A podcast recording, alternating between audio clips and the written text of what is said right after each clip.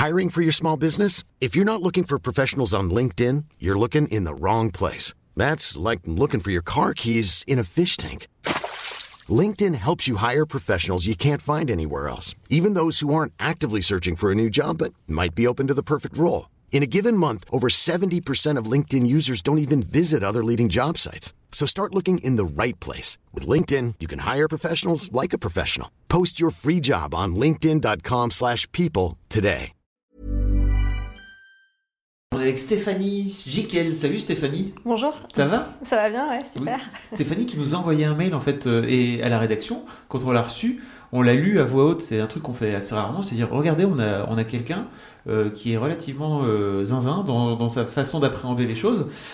Tu nous racontais dans ce mail que tu avais parcouru l'Antarctique en 74 jours. Tu as fait 2000, 2045, c'est ça, kilomètres? Euh, donc tu as décidé de, de parcourir euh, l'Antarctique comme ça, euh, alors que vous étiez trois, c'est ça? Ouais. Par des températures qui vont autour de moins... En fait, tu dis, tu as fait un TED où tu dis, euh, quand il fait moins 35, il fait, il fait bon, il fait limite chaud par rapport à quand il fait moins 50. Euh, très bien Et donc on s'est dit, euh, il faut à tout prix qu'on rencontre, euh, qu'on rencontre cette personne sur Mademoiselle, en tout cas qu'on la présente, euh, qu'on te présente à nos lectrices. Est-ce que tu peux expliquer un petit peu d'où tu viens? Tu as un parcours relativement, on va dire, classique. Tu as fait une école de commerce, c'est ça? Oui, j'ai fait une école de commerce, puis j'ai exercé la profession d'avocat, avocate d'affaires, donc spécialisée en fusion-acquisition, LBO, et puis en parallèle, Donc je... un, job de, de bureau plutôt. hein. Exactement. Hum. Et en parallèle, j'ai en fait une passion pour euh, le sport d'endurance extrême, notamment euh, l'ultra trail, c'est-à-dire la course à pied sur longue distance. Euh, je cours sur des distances de 180, 200 km euh, en 24 heures, 30 heures. Alors euh, parfois 50 ou 100 km, mais je préfère les distances très longues de 180, 200 km. Wow. Et, et j'ai aussi une passion pour les régions polaires. En fait, ces régions m'attirent depuis une dizaine d'années. Euh, J'aime énormément le froid, la blancheur, les déserts. Et donc, euh, j'ai fait plusieurs expéditions et j'ai un jour notamment euh, décidé de traverser l'Antarctique sur 2045 km via le pôle Sud. Et c'est à ce jour la plus longue expédition euh, réalisée sur ce continent sans voile de traction par une femme. Mais au-delà de l'espoir, enfin, je voulais vraiment parcourir ce continent pour voir ce qu'il y avait au-delà des, des récits que j'avais pu lire. Euh, ça me suffisait plus et j'avais vraiment besoin d'aller là-bas. Donc j'ai eu une idée complètement folle. Au début, ça m'a paru fou. Je me suis dit mais c'est c'est pas pas c'est pas possible. Sauf que c'est une idée qui m'a plus lâchée. Et euh, j'y pensais tout le temps, j'étais vraiment euh, obsédée par cette idée. Et donc je- un jour je me suis dit, ben, j'y vais. J'ai préparé, il m'a fallu trois ans, parce que euh, j'ai une activité professionnelle à côté d'avocate qui est très prenante. Euh, donc je préparais le soir, je préparais le week-end, je m'entraînais dans des entrepôts frigorifiques par prépares- exemple. Oui, voilà, tu prépares comment en fait Comment tu fais pour préparer? J'ai tracté des roues sur le sable, donc ça je le fais encore quand je pars en expédition parce que pour je pars. ton... Voilà, pour tracter ma- mon, traîneau, exactement. Donc, euh, le meilleur entraînement, c'est de tracter des roues euh, sur le sable. C'est l'entraînement qui est le, plus idéal. Après, on peut aussi euh, tracter euh, des poulkas. Donc, ce sont ces traîneaux dans le Vercors. Mais c'est un tout petit peu plus facile que traîner des roues, soit dans les bois, en forêt, soit sur le sable. C'est vraiment ce qu'il y a de plus difficile. Donc, c'est l'entraînement que j'ai choisi, que j'ai préféré. Et puis, après, j'ai fait des entraînements en entrepôt frigorifique. Il faut savoir qu'en entrepôt frigorifique, il fait moins 25. Euh, en expédition euh, au pôle Nord, quand on y va en avril, il fait moins 35, moins 40. Euh, en Antarctique, j'ai eu des températures jusqu'à moins 50 degrés pendant 10 jours. Euh, donc là, pour le coup, euh, c'est pas possible de s'entraîner parce qu'il y a que là-bas qu'il y a de telles températures. Donc, euh, du coup, j'ai découvert aussi sur place. Il y a beaucoup de choses que j'ai hum, découvert sur place. J'ai visualisé énormément en amont en lisant des récits d'expédition, en rencontrant des, des personnes qui avaient parcouru l'Antarctique avant moi. Mais il y a aussi beaucoup de choses que l'on découvre sur place parce que c'est un, un continent qui est extrême, avec des conditions qui sont extrêmes. Il y fait très froid, c'est très venté. Euh, j'ai eu du vent de face euh, jusqu'à 80 km/h euh, jusqu'au pôle sud, ça veut dire pendant 40 jours, un vent qui me repoussait sans cesse et qui m'empêchait en fait d'a- d'avancer à un rythme plutôt convenable. Donc ça a été ça a été assez extrême et donc il faut se préparer énormément. Donc il y a une préparation physique qui est assez importante à base d'ultra trail, de, de courses dans des entrepôts frigorifiques, de traction de pneus sur le sable en Bretagne. C'est, euh, en fait, j'adore le sport. euh, j'adore le sport d'endurance. Euh, j'adore l'endurance. Alors, j'aime énormément le sport extrême, mais plus le- l'endurance que les sports d'adrénaline. Comment t'en es venu à, à- Parce que j'imagine qu'on décide pas du jour au lendemain de se dire tiens, je vais courir des, des, des courses de 150 bornes. Il y a un moment donné où tu as décidé. Enfin, t'as as démarré comment en fait? Déjà, tu En t'es fait- mise au jogging un jour, c'est ça oui, c'est ça. Alors ça, c'était il y a très longtemps. Euh, Pour le coup, euh, je courais déjà euh, quand j'étais au lycée, au collège. Bon, avant, j'étais sur d'autres sports, toute petite, sur la danse, le roller, enfin des choses qui n'ont rien à voir, beaucoup plus fun en fait, parce que quand on est enfant, on cherche des choses assez Mhm. fun. Et puis après, je me suis mis à la course à pied. Un jour, je me suis dit, je vais faire un semi. Après, je me suis dit, je veux voir ce qu'il y a au-delà, donc un marathon. Ensuite, un 80 km, un 100 km. À chaque fois, j'avais l'impression que ces distances-là étaient impossibles. C'est-à-dire qu'avant de m'y mettre, je me disais, mais euh, vu ce que l'on ressent sur un marathon, euh, j'imagine qu'on va ressentir un mur en puissance 10 euh, sur un 80 km. J'ignorais en fait ce que le corps ressent. Et c'est ça aussi qui m'a passionnée, c'est d'aller voir ce qu'il y avait au-delà Mhm. et de, d'avoir des sensations que je ne connaissais pas et qui m'intriguaient. Mais il faut dire aussi que parce que j'ai trouvé du plaisir dans l'endurance, c'est-à-dire que je m'ennuie pas quand je cours. Euh, et donc j'ai voulu aller voir ce qu'il y avait au-delà et j'ai euh, choisi d'aller voir ce qu'il y a au-delà en termes de distance euh, et pas de vitesse. Et aujourd'hui je suis sur la vitesse, c'est-à-dire que aujourd'hui j'arrive à parcourir 200 km en courant et en m'arrêtant uniquement au ravito, c'est-à-dire tous les 20 km. J'arrive à gérer ma, ma course de façon à pouvoir courir tout le temps sans marcher. Mais Tu cours combien de temps en fait alors je cours 24 heures, 30 heures. Ok. Et donc je m'arrête. Tu dors euh, Non, je dors pas. Mm. Et donc il y a des ravitaux tous les 20 km, des ravitaillements. Donc euh, c'est organisé par, euh, par la, la- la course, donc Mm. par l'organisation de course. Euh, donc on trouve sur des tables la nourriture et on peut se ravitailler. Tu t'arrêtes combien de temps? Et donc je m'arrête 5 minutes, 10 minutes. Ça dépend. euh, en milieu de course, je m'arrête un peu plus longtemps, 10 minutes si je veux changer un vêtement par exemple. Euh, sinon, euh, au bout de 20 km, 40 km, là je m'arrête que 5 minutes.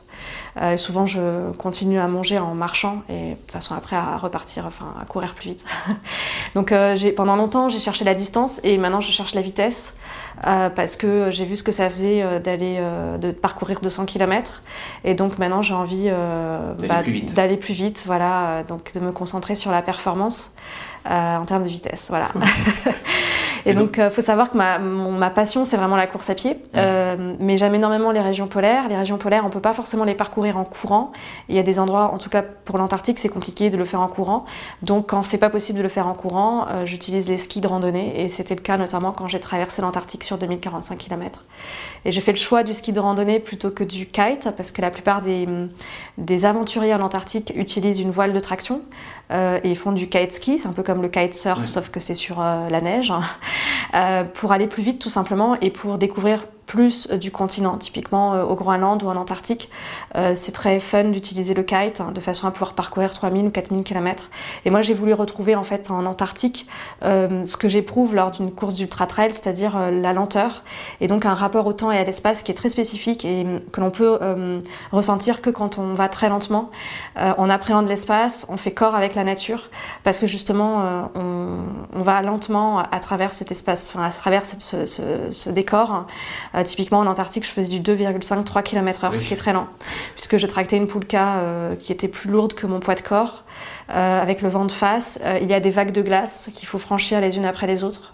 Souvent, on risque de casser les skis. Voilà. C'est ça, c'est que tu expliques dans ton TED notamment qu'il y a 400, les 400 premiers kilomètres où tu que des vagues de glace quasiment Ouais. et qu'il faut donc passer de ces vagues de glace et donc tu ton, ton comment dire ta ta poulka comme tu dis tombe Ouais. tombe toutes les 3 minutes en fait, c'est ça? Ouais, alors ça c'était relativement pénible parce qu'effectivement la poulka se renverse, elle tombe entre les euh, vagues de glace et donc il faut se retourner, il faut la relever, mais il faut savoir qu'on est très couvert, euh, que l'on a les euh, mains qui sont prises dans Mm. des gants qui sont fixés sur les bâtons, Euh, donc à chaque fois il faut il y a toute une des manipulations à faire qui font qu'on va encore plus lentement. Euh, c'est assez pénible et hum, en même temps il faut pas transpirer parce qu'on peut à moins 25 degrés par exemple on peut transpirer si on porte trois couches. Et si on transpire lorsque l'on s'arrête à la pause euh, suivante c'est très désagréable parce que la transpiration se transforme en glace. Dieu. et là on est c'est inconfortable. C'est pas le même froid que celui que l'on ressent à moins 50 à moins 50 sec quand on porte quatre couches de vêtements euh, on est en situation de survie parce que euh, il fait vraiment très très froid et on sent cet instinct de survie. On a envie de survivre et donc on va très très vite, on skie très très vite, même si on est en hypoglycémie, même si on a faim, on skie de plus en plus vite parce que c'est le seul moyen de se réchauffer. Il faut savoir que sur une expédition polaire, on n'est pas équipé comme lorsque l'on euh, fait des missions scientifiques où on va porter mm. beaucoup de, couches de vêtements, notamment des doudounes. c'est le cas aussi lorsque l'on fait l'ascension de l'Everest, par exemple, on porte des doudounes assez chaudes. Quand on fait du ski de randonnée nordique, c'est pas le cas, on porte des vêtements qui sont assez légers, donc il faut en mettre un tout petit peu plus quand il fait moins 50 degrés. Mais en même temps, on n'en prend pas trop dans sa poulka parce que sinon c'est trop lourd. donc là, ça faisait 4 couches de vêtements au maximum et 4 couches, c'est relativement peu quand il fait moins 50 degrés et donc on est obligé de, bah, de courir, entre guillemets, parce que c'est du 4 km/h, ça reste quand même lent. Mais ce qui est fou, c'est que tu dis qu'à moins 50, tu es en situation de survie, et à moins 35, ça va. Alors, moins 35 après du moins 50, on est super bien parce que pour le coup, euh, on a eu tellement froid, on s'est senti tellement mal. Mais moins 35, c'est extrêmement froid. Alors, moins 35, c'est froid. Euh, d'ailleurs, c'est pas euh, froid au point de que ton corps est en train de. Non, c'est pas froid au point d'être en situation de survie après euh, de nombreuses semaines sur le terrain. Il faut savoir que en Antarctique, j'ai passé trois mois donc dans des températures très négatives et j'y ai passé tout le temps. C'est-à-dire qu'il n'y a aucun abri.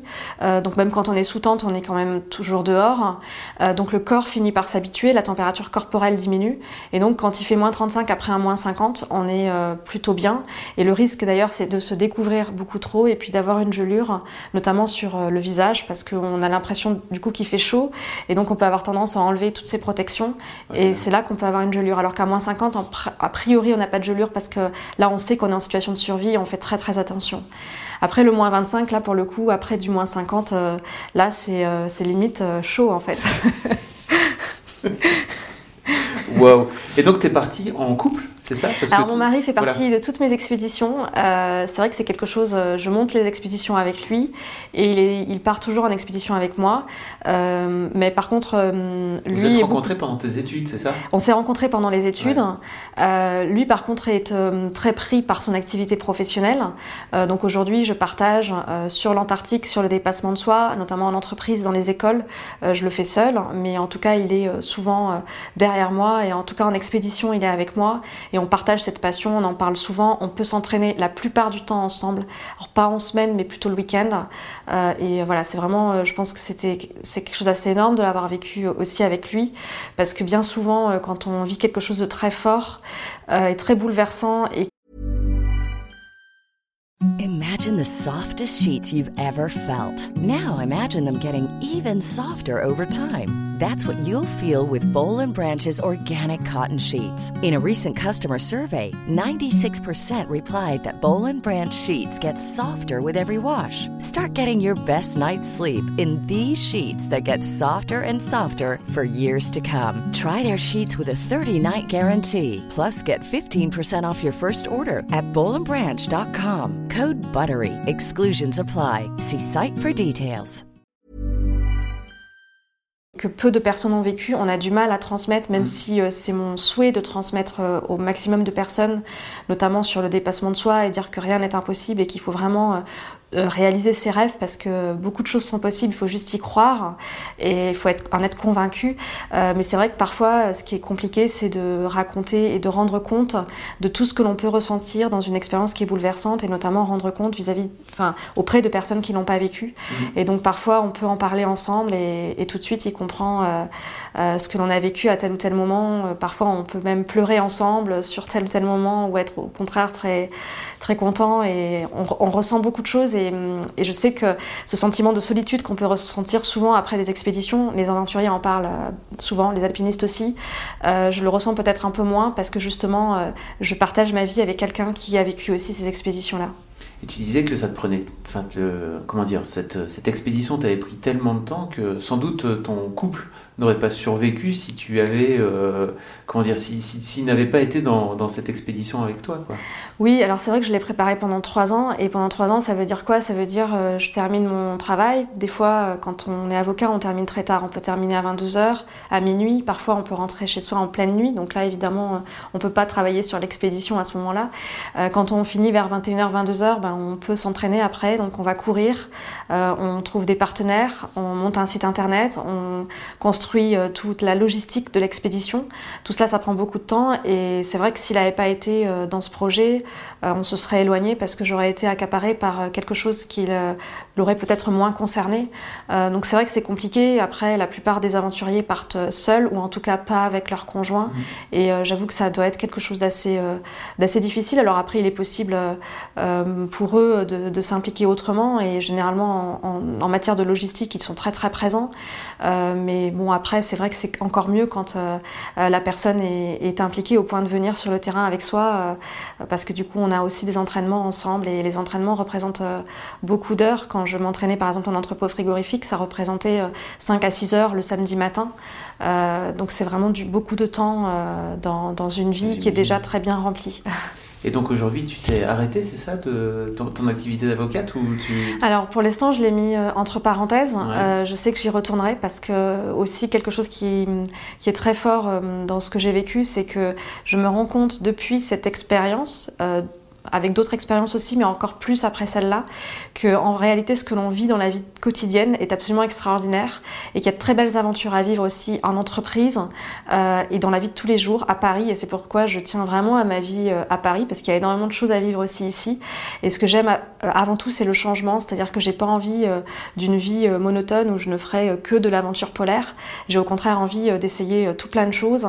Et je sais que dans la vie d'avocat ou la vie des affaires, on vit aussi de très belles choses et donc euh, voilà, j'ai très très envie, une fois que j'aurai euh, terminé euh, ma mission de, partage, parce que je sens que j'ai, je suis, enfin, aujourd'hui on est très peu d'ambassadeurs de l'Antarctique, on est très très peu à représenter ce, continent, on n'est que 35 à avoir réalisé une traversée de l'Antarctique, donc on est très peu à pouvoir en parler.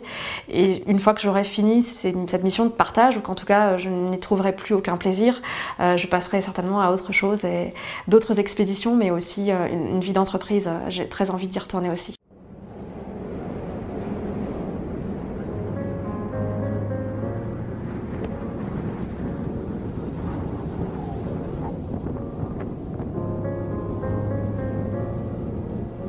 Je ne sens plus mes doigts. Le vent me glace le visage.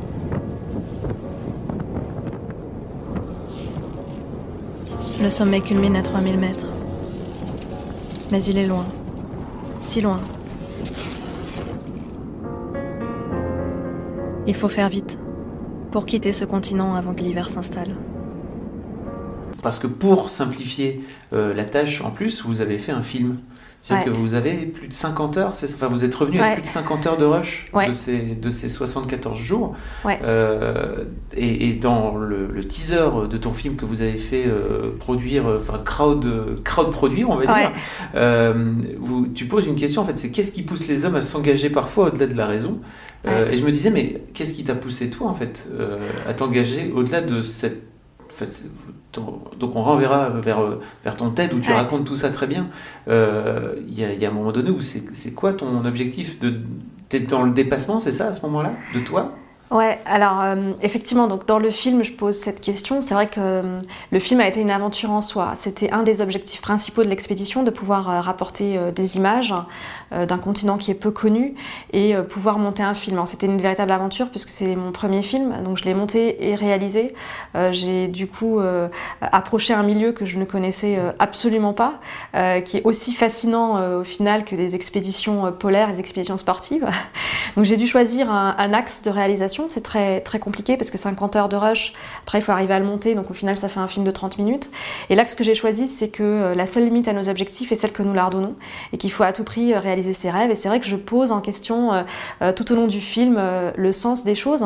Et en réalité, j'ai eu une envie et j'y suis allée et je pense qu'il faut, on, se pose beaucoup plus la question vis-à-vis de, de, démarches qui sont atypiques et finalement, on se pose plus de questions euh, dans la vie de tous les jours, c'est-à-dire qu'on vit euh, une vie sans se poser de questions pourquoi je fais ci ou pourquoi je fais cela? Et on se pose la question par rapport à des, euh, bah, des, chemins, enfin des, des, voies qui sont atypiques, des, des personnes qui réalisent des choses qui sont différentes. Et en réalité, on devrait se tous se poser la question et, je pense que j'ai eu une envie. c'est difficile d'expliquer pourquoi l'Antarctique m'attire. Elle m'attire énormément, tout comme les premiers explorateurs du début du XXe siècle. Dès qu'ils rentraient de ces expéditions polaires, ils n'avaient qu'une envie, c'est retourner là-bas. Et Jean-Baptiste Charcot le disait très bien, euh, il n'avait qu'une envie, c'est retourner en Antarctique. Et, pourtant, euh, il a vécu là-bas euh, des, souffrances physiques et morales, et il les oublie dès qu'il rentre. Il a qu'une envie, c'est retourner sur ce continent. Et moi, j'ai ressenti la même chose. C'est une attirance, une attraction qui est très forte. J'ai l'impression même aujourd'hui de venir plus de ce continent que de chez moi. Donc c'est quelque chose que j'ai très fortement en moi. Après, euh, je me suis sentie bien là-bas et du coup, j'ai voilà, j'ai juste répondu à un moment donné à une envie de découvrir un peu plus ce continent. Euh, et les livres ne me suffisaient pas. Et je suis convaincue aussi d'une chose, c'est que euh, rien ne remplace l'expérience. Les livres, les, les expériences, ce que l'on peut vous raconter, c'est fascinant.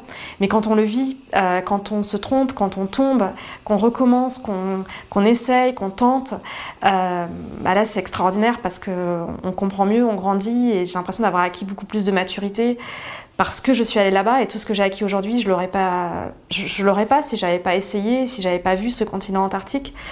Donc euh, voilà, c'est aussi, je pense, un goût de la vie, une passion de la vie qui est très forte, euh, une passion du changement l'envie aussi de voir hein, des domaines qui sont euh, euh, dont on parle peu et, que l'on ne connaît pas.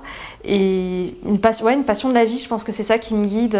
Je pense qu'au-delà de l'audace et du courage je pense que pour aller dans ces contrées il faut aussi être euh, émerveillé. Et aujourd'hui je pense que je le suis encore plus. C'est-à-dire même à Paris tout, m'émerveille je trouve fascinant tout ce que l'homme a, construit et il y a énormément d'informations plein de détails et, et, je vois la vie vraiment enfin avec beaucoup d'émerveillement et beaucoup de curiosité. Je pense que c'est ça qui m'a poussé aussi à aller là-bas. Voilà. Tu parlais tout à l'heure de ce fameux mur euh, que tu pouvais rencontrer euh, quand tu as fait ton premier marathon, où tu t'es dit euh, je veux aller au-delà et aller... c'est quoi la suite pour toi? C'est-à-dire que l'idée c'est d'aller plus vite, de refaire une autre expédition en disant je vais, faire, je vais mettre 5 jours de moins ou c'est quoi, quoi, quoi tes, projets, tes futurs projets fous alors, en fait, j'ai des projets euh, de. Alors, j'ai des projets dont je ne peux pas encore parler, c'est un peu tôt. Mais j'ai déjà des envies, euh, notamment euh, traverser des pays en courant. Ça, c'est quelque chose qui me tente. Aujourd'hui, je traverse des, des, régions de France en courant, notamment pour m'entraîner à des ultra-trails. Je pars mi-mai pour traverser le GR 653A d'Aix-en-Provence à Menton, donc c'est 300 km. mais j'envisage un jour de traverser, par exemple, les États-Unis ou l'Australie en courant. Donc là, ce serait sur plusieurs semaines. Euh, ça, c'est quelque chose dormir entre deux, là, j'espère. Alors là, je vais dormir, oui, pour le coup. Même sur 300 bornes, ça, ça fait. Oui, là, je dors aussi. En fait, l'idée, c'est de fractionner la distance de manière à pouvoir ensuite, en compétition, euh, être beaucoup plus à l'aise quand il faut le faire d'une traite sans dormir. Donc, euh, l'entraînement idéal, c'est partir sur 200-300 km un mois avant on fractionne la distance, donc on se repose tous les soirs. Et le jour J, donc un mois après, en compétition, on est impeccable parce qu'on a dans les jambes euh, la distance, mais il suffit juste de le refaire, mais sans dormir. Il suffit juste. Voilà. ok, très bien. donc ton, objectif, ça serait de... Alors voilà, il y a ça. Et puis ensuite, euh, euh, euh, j'ai en tête d'aller voir d'autres contrées parce qu'aujourd'hui, j'ai fait, je dirais pas le tour des régions polaires parce qu'il y a encore beaucoup d'endroits à découvrir. J'ai découvert le Groenland, le Spitzberg.